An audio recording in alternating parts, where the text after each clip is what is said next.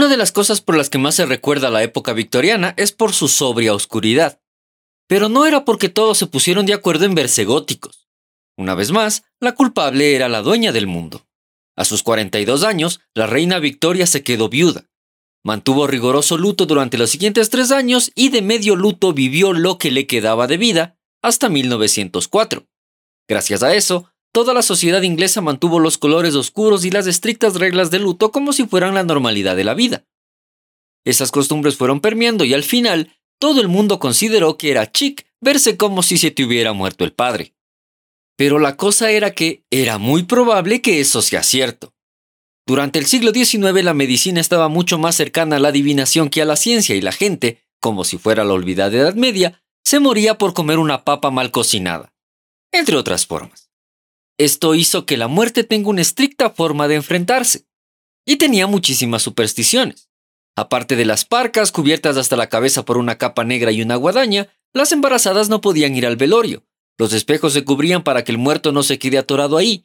Si usabas zapatos nuevos en la ceremonia eras el siguiente, o aquella que decía que si llovía sobre el muerto, el muerto iba al cielo. En Londres, una ganga. Y sobre todo, si en la tumba crecía maleza, el muerto había sido un mal tipo. Un tipo avaro, seguramente. La prueba de que la muerte no era el problema, sino los alrededores. Bookish, Librería Boutique, presenta Psycho Libros de Psycho Nemo.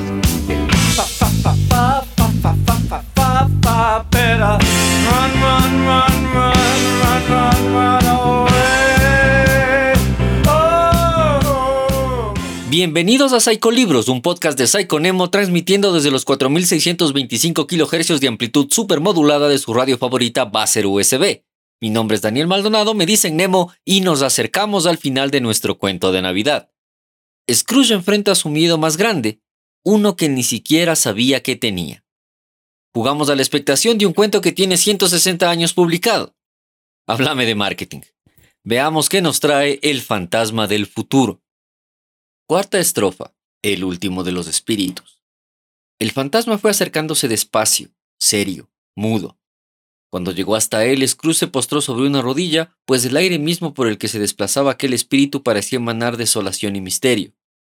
Iba amortajado en una prenda de un negro inescrutable que le cubría la cabeza, el rostro y la silueta, y nada dejaba a la vista, salvo una mano extendida.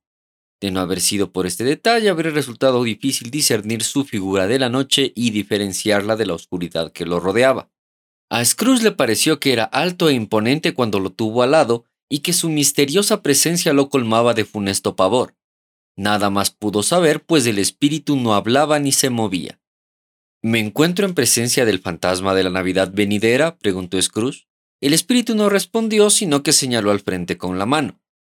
Vas a mostrarme las sombras de las cosas que aún no han ocurrido, pero que ocurrirán más adelante, con el tiempo, prosiguió Scrooge. ¿Es así, espíritu? La porción más elevada de aquella prenda se contrajo en sus pliegues por un instante, como si el espíritu hubiese inclinado la cabeza. Fue la única respuesta que Scrooge recibió. Aunque para entonces ya se había acostumbrado a la compañía espectral, aquella figura silenciosa le inspiraba tanto miedo que le temblaban las piernas, y advirtió que apenas se tenía en pie cuando se dispuso a seguirla. El espíritu se detuvo como si se hubiese apercibido de su estado y le concediese tiempo para recuperarse. Pero aquello solo consiguió que Scrooge se sintiese aún peor. Un temor vago e impreciso le hizo estremecerse al saber que, tras aquella oscura mortaja, le escrutaban unos ojos fantasmales, mientras él, pese a abrir los suyos al máximo, no alcanzaba a ver nada salvo una mano espectral y un rimero de negrura.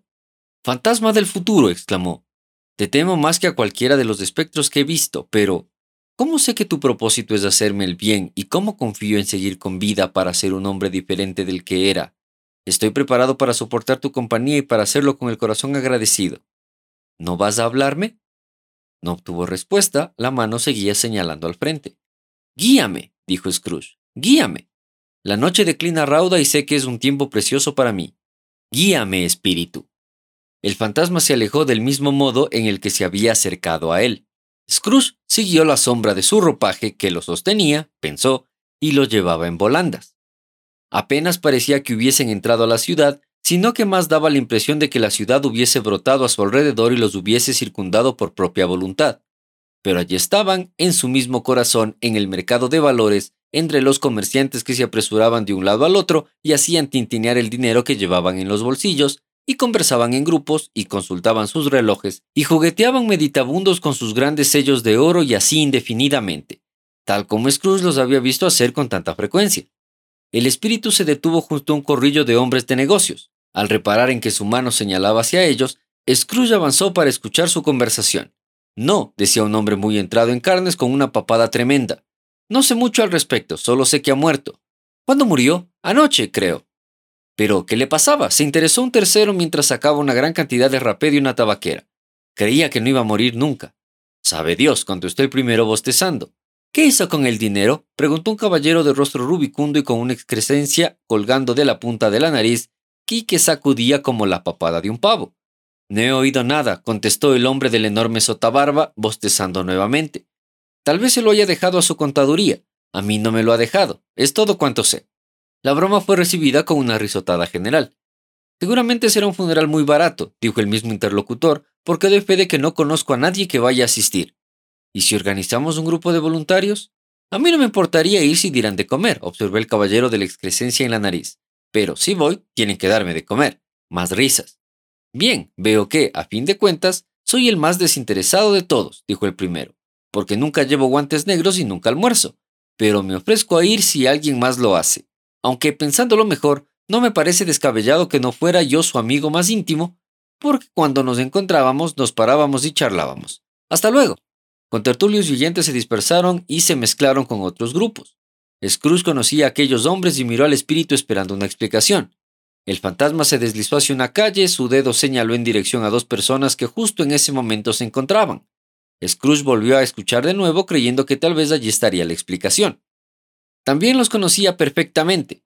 Eran hombres de negocios, muy ricos y muy importantes. Siempre había procurado granjearse su consideración desde el punto de vista profesional, es decir, estrictamente desde el punto de vista profesional. ¿Cómo está usted? preguntó uno. ¿Qué tal se encuentra usted? replicó el otro. Bien, dijo el primero. Finalmente al viejo Strug le ha llegado su merecido, ¿eh? Eso me han dicho, contestó el otro. Qué frío hace, ¿verdad? Lo normal, siendo Navidad. Supongo que no es usted aficionado al patinaje. No, no, tengo otras cosas en qué pensar. Buenos días. Ni una palabra más. Así fue su encuentro, su conversación y su despedida. En un primer momento Scrooge estaba más bien sorprendido de que el espíritu concediese importancia a conversaciones en apariencia tan triviales, pero, convencido de que debían ocultar algún propósito, se dispuso a considerar cuál podría ser este. Era prácticamente impensable que tuviesen algún vínculo con la muerte de Jacob, su antiguo socio, porque aquello pertenecía al pasado y la competencia de aquel fantasma era el futuro. Tampoco se le ocurría a nadie, de entre sus allegados, con quien relacionarlas pero no albergaba la menor duda de que, quienquiera que fuera aquel sobre el que versaban, entrañaban una moraleja para su mejora personal, por lo que decidió atesorar hasta la última palabra que oyese y todo cuanto viese, y especialmente observar la sombra de sí mismo cuando apareciese. Confiaba en que la conducta de su futuro yo le proporcionaría la clave que le faltaba y le facilitaría la solución a aquellos enigmas. Buscó su imagen en aquel mismo lugar, pero otro hombre ocupaba su esquina habitual, y, aunque el reloj marcaba la hora del día en la que habitualmente él se encontraba allí, no vio el menor rastro de sí mismo entre la muchedumbre que cruzaba aquel porche. Sin embargo, tampoco se sorprendió demasiado, pues había estado cavilando la posibilidad de cambiar de vida y pensó y deseó que vería allí llevadas a la práctica sus nuevas determinaciones. El fantasma, mudo y sombrío, estaba a su lado con la mano extendida. Cuando Scrooge abandonó la reflexiva búsqueda, se le antojó, por el giro de la mano y su posición respecto a él, que los ojos invisibles le miraban fijamente, lo que le hizo estremecerse de nuevo y sentir un intenso frío. Dejaron atrás aquella ajetreada escena y se dirigieron a una zona recóndita de la ciudad en la que Scrooge nunca había estado, aunque reconoció su ubicación y su mala reputación. Las callejas eran pestilentes y angostas, los comercios y las casas deplorables. La gente estaba medio desnuda, borracha, desastrada y repugnante. Callejones y arcadas, como tantos pozos negros, vertían sus ofensivos olores, desperdicios y vida sobre las caóticas calles, y todo el barrio hedía crimen, a inmundicia y a miseria. En el corazón de esta guarida de citas infames había un vulgar establecimiento que sobresalía bajo el techo de un cobertizo, en el que se vendían hierro, andrajos, botellas, huesos y grasientos despojos. En su interior, esparcidos por el suelo, había montones de llaves de rumbrosas, clavos, cadenas, bisagras, limas, básculas, pesas y toda clase de chatar. Secretos que pocos querrían escudriñar yacían ocultos en montañas de indecorosos harapos, masas de cebo rancio y sepulcros de huesos. Sentado entre las mercancías con las que comerciaba, junto a un hornillo de carbón hecho con ladrillos viejos, se hallaba un granuja de pelo cano, de cerca de 70 años de edad, que se había protegido del gélido aire con un roñoso cortinaje confeccionado con una variedad de jirones colgados de un cordel, y fumaba una pipa con todo el deleite de un tranquilo retiro. Scrooge y el fantasma llegaron junto a aquel hombre en el mismo instante en que una mujer entraba sigilosamente en el local, cargada con un pesado fardo pero apenas lo había hecho cuando otra mujer, igualmente cargada, entró también, seguida de cerca por un hombre vestido de negro desvaído que, al verlas, no se sobresaltó menos que ellas al reconocerse entre sí. Tras un breve lapso de mudo asombro, al que se sumó el anciano de la pipa, los tres rompieron a reír. Que la asistenta sea la primera, gritó la que había entrado en primer lugar. Que la lavandera sea la segunda y que el encargado de la funeraria sea el tercero. ¿Ha visto, viejo Joe? Menuda casualidad habernos encontrado aquí los tres. No podrían haberse encontrado en mejor lugar, dijo el viejo Joe tras retirarse la pipa de la boca. Pasen al salón. Usted hace ya mucho tiempo que lo frecuenta y los otros dos no son extraños. Esperen a que cierre la puerta de entrada. Vaya, como chirria. Créanme, en este sitio no hay trozo de metal más herrumbroso que estos goznes y estoy seguro de que tampoco hay huesos más viejos que los míos. Jaja. A todos se nos da bien nuestro oficio. Somos tal para cual. Pasen al salón, pasen al salón. El salón era el espacio que quedaba detrás de la pantalla de jirones. El anciano rastrilló las ascuas con una vieja varilla de alfombra de escalera y, tras despabilar la humeante lámpara, pues era de noche, con la boquilla de la pipa, volvió a llevarse esta a la boca. Mientras lo hacía, la mujer que había hablado arrojó el fardo al suelo y se sentó en un taburete con aire ostentoso, cruzó los codos sobre las rodillas y miró a los otros dos con audaz desafío. Bueno, ¿Qué más da? ¿Qué más da, señora Dilber? dijo la mujer. Todo el mundo tiene derecho a cuidar de sí mismo. Él siempre lo hizo. Eso es verdad, dijo la lavandera. Él más que nadie. Pues entonces no se quede mirando como si tuviera miedo, mujer. ¿Quién ha obrado mejor? Supongo que no vamos a recriminarnos nada. Claro que no, contestaron al unísono la señora Dilber y el hombre. Esperemos que no. Muy bien, voció la mujer. Basta ya. ¿A quién perjudica la pérdida de unas cuantas cosas como estas? Supongo que un muerto no. Claro que no, repuso la señora Dilber entre risas. Si quería conservarlas después de muerto el viejo y malvado anciano, prosiguió la mujer, ¿por qué no fue una buena persona en vida? Si lo hubiese sido, habría tenido alguien que le cuidase cuando la muerte llamó a su puerta, en lugar de yacer solo hasta su último aliento. Es la mayor verdad que se haya dicho nunca, convino la señora Dilber. Es un castigo divino. Lástima que no haya sido un castigo un poco más severo, replicó la mujer, y pueden estar seguros de que lo habría sido si hubiera podido echar mano a alguna otra cosa. Abra ese fardo, viejo Joe, y dígame cuánto vale lo que contiene, y hable claro. No me da miedo ser la primera ni que ellos lo vean. Creo que sabíamos perfectamente que estábamos mirando por nosotros mismos antes de encontrarnos aquí. No es ningún pecado. Abra el fardo, Joe. Pero la cortesía de sus amigos no lo iba a permitir, y el hombre de negro desvaído fue el primero en abrir la brecha y mostró su botín. No era muy abundante, uno o dos sellos, un estuche para lápices, un par de gemelos y un prendedor de escaso valor. Eso era todo. El viejo Joe lo examinó y lo tasó concienzudamente, anotó con tiza en la pared las cantidades que estaba dispuesto a pagar por cada objeto, y cuando vio que no había nada más, la sumó. Esta es su cuenta, dijo Joe, y no daría ni seis peniques más aunque fueran a hervirme vivo por no hacerlo. ¿Quién es la siguiente? La siguiente era la señora Dilber. Sábanas y toallas, unas cuantas prendas de ropa, dos cucharillas de plata anticuadas, unas tenacillas para el azúcar y varios pares de botas. Su cuenta quedó plasmada en la pared del mismo modo. Siempre doy demasiado a las mujeres. Es una debilidad y así es como me arruino, dijo el viejo Joe. Esa es su cuenta. Si me pide un penique más y me regatea, me arrepentiré de haber sido tan generoso y rebajaré media corona. Y ahora abra mi fardo, Joe, dijo la primera mujer. Joe se arrodilló para abrirlo con mayor comodidad y tras deshacer innumerables nudos, extrajo un rollo grande y pesado de algún material oscuro. ¿Cómo llama usted a esto? preguntó Joe.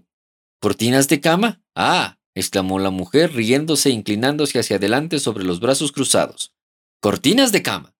No me diga que las descolgó con anillas y todo, estando él ahí tendido. Sí, se lo digo, respondió la mujer. ¿Por qué no? Usted ha nacido para hacer fortuna, dijo Joe, y seguro que la hará. Le aseguro, Joe, que no pienso detener la mano cuando puedo coger algo con solo alargarla, teniendo en cuenta que el hombre que era, replicó la mujer con frialdad. Y ahora procure no verter ese aceite en mis mantas. ¿Sus mantas? preguntó Joe. ¿De quién quiere que sean? contestó la mujer. Me atrevería a decir que él no va a pasar frío sin ellas. Confío en que no haya muerto de nada contagioso, dijo el viejo Joe, interrumpiendo su trabajo y alzando la mirada. Descuide, respondió la mujer. Tu compañía no me agradaba tanto para demorarme a su lado por cosas como estas. Si hubiera tenido algo contagioso, ah, puede inspeccionar esta camisa hasta que le duelan los ojos que no encontrará un solo agujero ni un hilo raído. Es la mejor que tenía y además muy buena. La habrían desperdiciado de no haber sido por mí. ¿A qué llama desperdiciar? preguntó el viejo Joe. A ponérsela para enterrarlo, claro. Contestó la mujer y soltó una carcajada. Alguien fue lo bastante necio para hacerlo, pero yo se la quité. Si el percal no es bueno para eso, no es bueno para nada. Favorece bastante al cadáver. Además, es imposible que esté más feo que como está. Scrooge escuchaba horrorizado aquel diálogo. Mientras ellos estaban sentados alrededor del botín, a la tenue luz que proyectaba la lámpara del viejo, los observaba con una aversión y una repugnancia que no podrían haber sido mayores, ni aunque se hubiese tratado de obscenos demonios comerciando con el mismísimo cadáver. ¡Ajá! Te rió la misma mujer cuando el viejo Joe sacó una bolsa de franela con dinero y distribuyó las respectivas ganancias en el suelo. Así acaba todo, ya lo ven. Él ahuyentó a todo el mundo en vida y nos beneficia a nosotros una vez muerto. Ja, ja, ja. Espíritu, dijo Scrooge temblando de pies a cabeza. Ya lo veo, ya lo veo. ¿El caso de ese desdichado podría ser el mío? ¿Ahora mi vida sigue ese camino? Cielo santo, ¿qué es eso? Retrocedió aterrado, pues la escena había cambiado y en ese momento casi alcanzaba a tocar una cama, una cama desnuda, sin cortinas, en la que, bajo una sábana astrosa, yacía algo tapado que, aunque mudo, se expresaba con un horrendo lenguaje. La estancia estaba muy oscura, demasiado oscura para poder observarla con un mínimo de precisión, pese a lo cual Scrooge paseó la mirada por ella como obedeciendo a un impulso secreto, ansioso por saber qué clase de habitación era. Del exterior llegaba una luz tenue que caía directamente sobre la cama, y en ella, saqueado y despojado, sin nadie que lo velase, lo llorase o se ocupase de él, y así el cadáver de aquel hombre. Scrooge miró al fantasma, su mano firme señalaba la cabeza.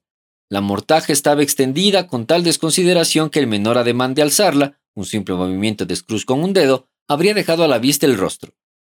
Scrooge tanteó la idea, sabía lo fácil que sería hacerlo y deseó hacerlo, pero no tenía más capacidad para retirar el velo que para despachar al espectro que tenía a su lado. Oh, fría, fría, rígida y horrenda muerte, Levanta aquí tu altar y vístelo con los terrores que a ti obedecen, pues estos son tus dominios. Pero de la cabeza amada, venerada y honrada no puedes someter un solo cabello a tus atroces propósitos ni tornar detestable una sola facción. No importa que la mano sea pesada y se desplome al soltarla, no importa que el corazón y el pulso se hayan detenido, sino que era una mano abierta, generosa y franca, que era un corazón valeroso, cálido y tierno, y que el pulso era el de un hombre. Golpea, sombra. Golpea y verás cómo brotan de su herida sus buenas obras para sembrar en el mundo vida inmortal. Ninguna voz pronunció estas palabras al oído de Scrooge, y aún así él las oyó cuando miró hacia el lecho. Si aquel hombre hubiese podido levantar la cabeza en aquel preciso instante, pensó, ¿cuáles serían sus primeros pensamientos? ¿La avaricia? ¿El trato abusivo? ¿Las preocupaciones ineludibles? A buen fin le habían llevado, en verdad. Y así en aquella cama lóbrega y vacía, sin un hombre, una mujer o un niño para decir que había sido amable con ellos en esto o en aquello, y que por la memoria de una palabra amable ellos serían amables con él. Un gato arañaba la puerta y se oía el roer de las ratas bajo el hogar de la chimenea. Scrooge no se atrevió a pensar con qué fin se encontraban en aquella estancia mortuoria, ni por qué se sentían tan inquietos y turbados. Espíritu, dijo, este lugar es pavoroso. Aunque lo abandonen, no abandonaré su lección, créeme. Vayámonos. El fantasma siguió apuntando a la cabeza con su dedo imperturbable. Te entiendo, repuso Scrooge, y lo haría si pudiese, pero no soy capaz espíritu. No soy capaz. De nuevo pareció mirarlo. Si hay alguna persona en la ciudad que haya sentido alguna emoción por la muerte de este hombre, dijo Scrooge angustiado, muéstrame a esa persona, espíritu, te lo suplico.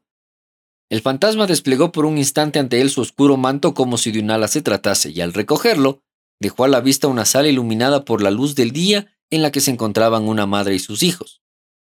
La mujer esperaba a alguien con impaciente anhelo, pues caminaba de un lado al otro, se sobresaltaba con el menor sonido, miraba por la ventana, consultaba el reloj, intentaba, en vano, hacer labor con la aguja y apenas soportaba las voces de sus niños mientras estos jugaban. Finalmente se oyó la llamada que tanto rato llevaba esperando. Se precipitó hacia la puerta y recibió a su esposo, un hombre de rostro consternado y deprimido, aunque era joven. En aquel momento había en él una insólita expresión, una especie de grave regocijo del cual se avergonzaba y que pugnaba por contener. Se sentó para dar cuenta de la cena que ella le había reservado frente al hogar.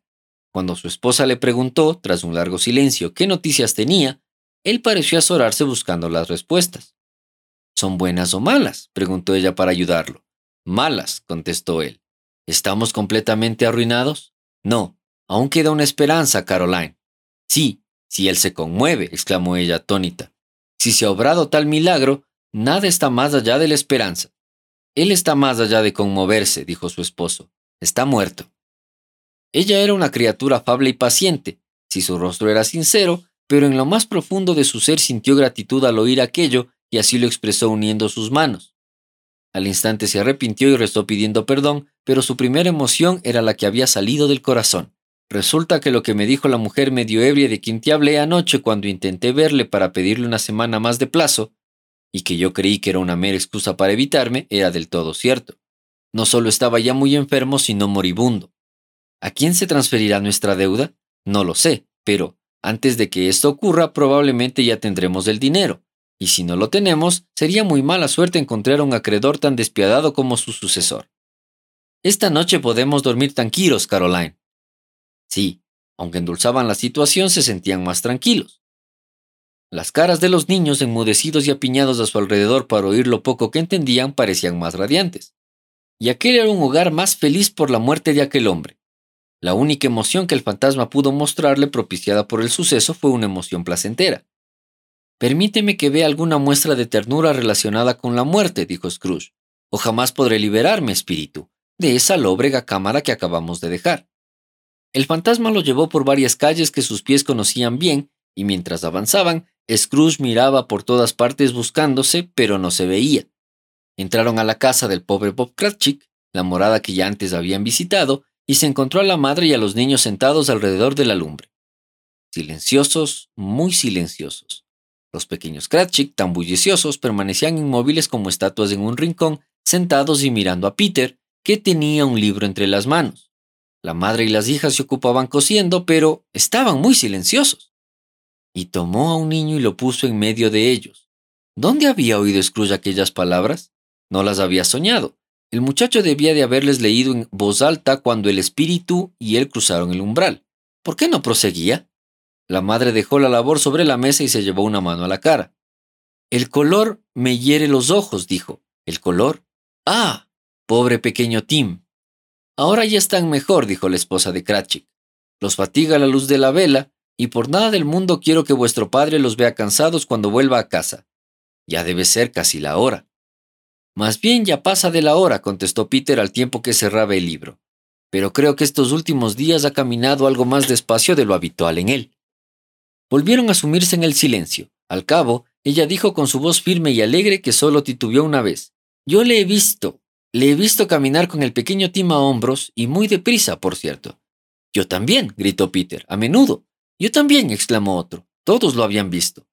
Pero pesaba muy poco, prosiguió ella concentrada en la labor, y su padre lo amaba tanto que no era ninguna molestia, ninguna molestia. Ahí está vuestro padre, en la puerta. Ella corrió a recibirlo, y el menudo Bob entró con su bufanda, que buena falta le hacía, pobre hombre. Ya tenía el té preparado en el hornillo y todos intentaron anticiparse a los demás para servírselo. Luego los dos pequeños Cratchits se encamaron a sus rodillas y cada uno de ellos posó una mejilla contra la de él, como diciéndole, No te preocupes, padre, no estés triste. Bob se mostró muy alegre con ellos y habló jovialmente a toda la familia. Contempló la labor que había sobre la mesa y alabó la aplicación y la rapidez de la señora Cratchit y las chicas. Acabarían antes del domingo, dijo. El domingo, entonces, ¿Has ido hoy, Robert? preguntó su esposa.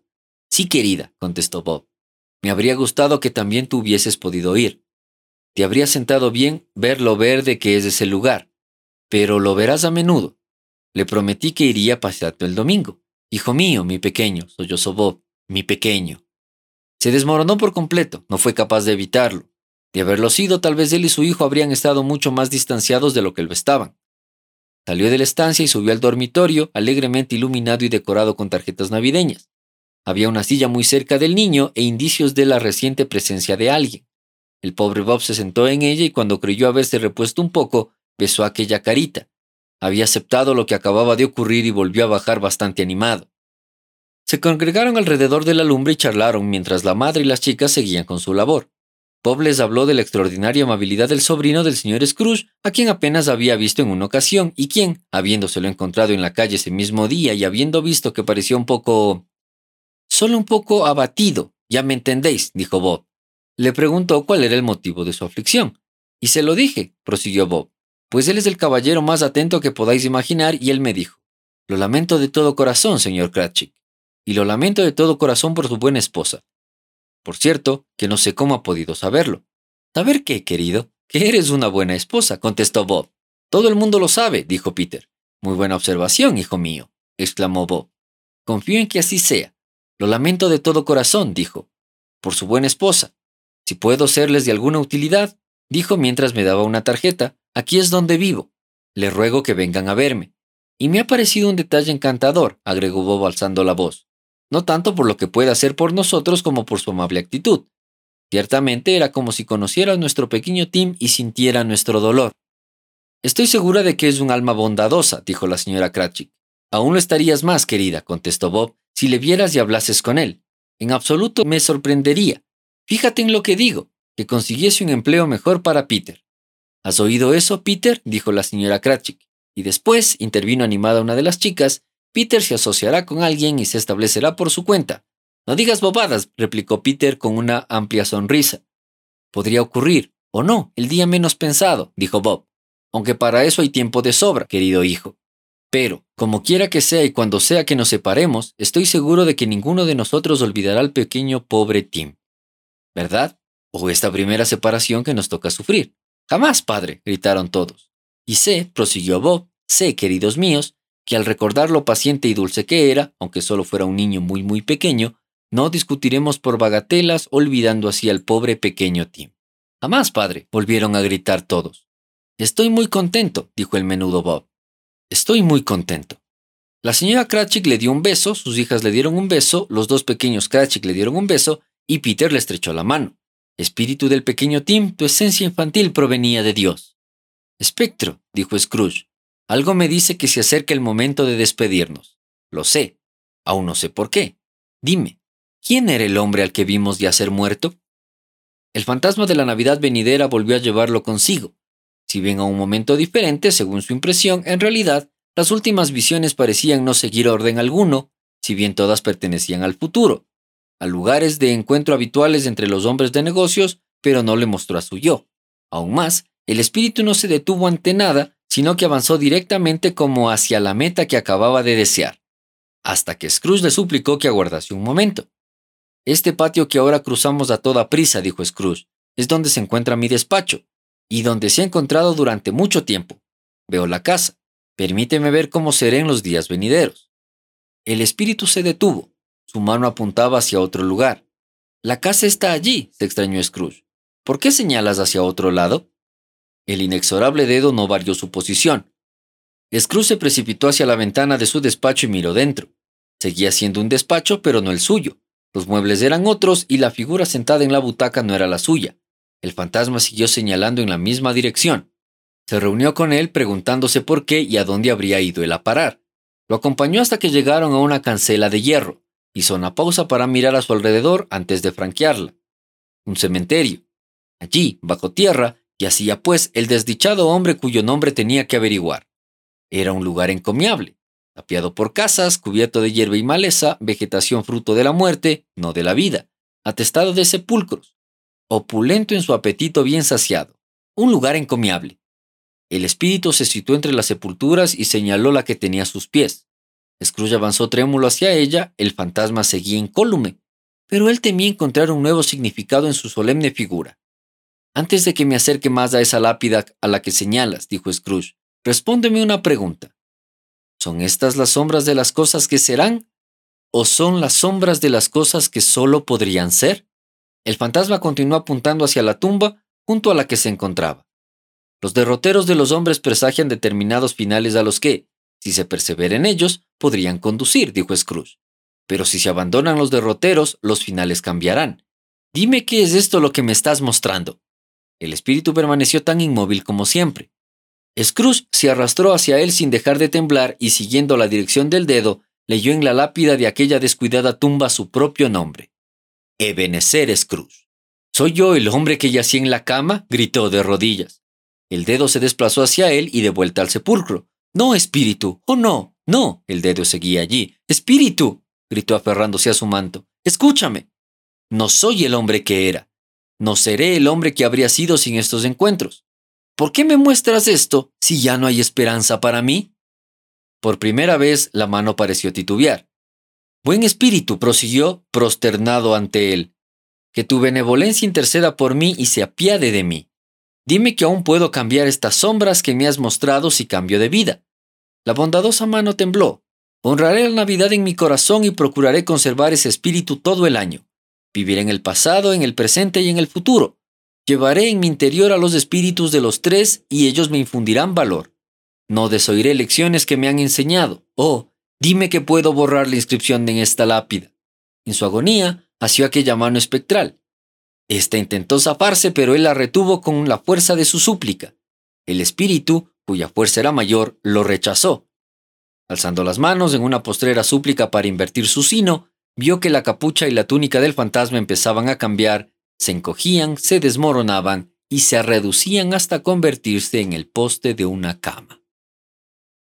Esto fue un episodio más de Psicolibros del podcast. La muerte no es el miedo en el futuro.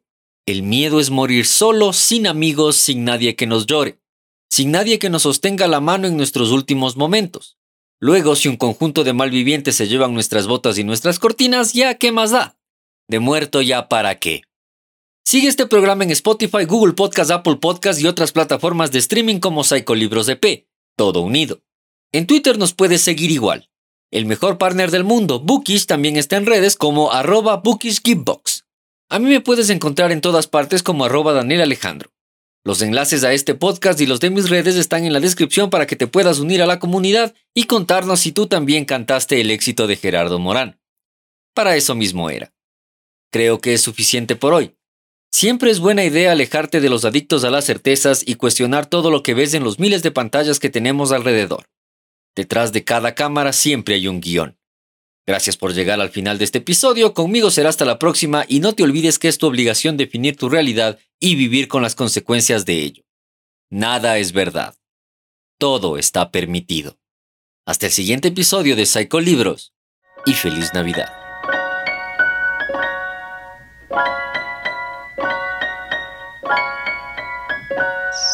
Radio Ruanda.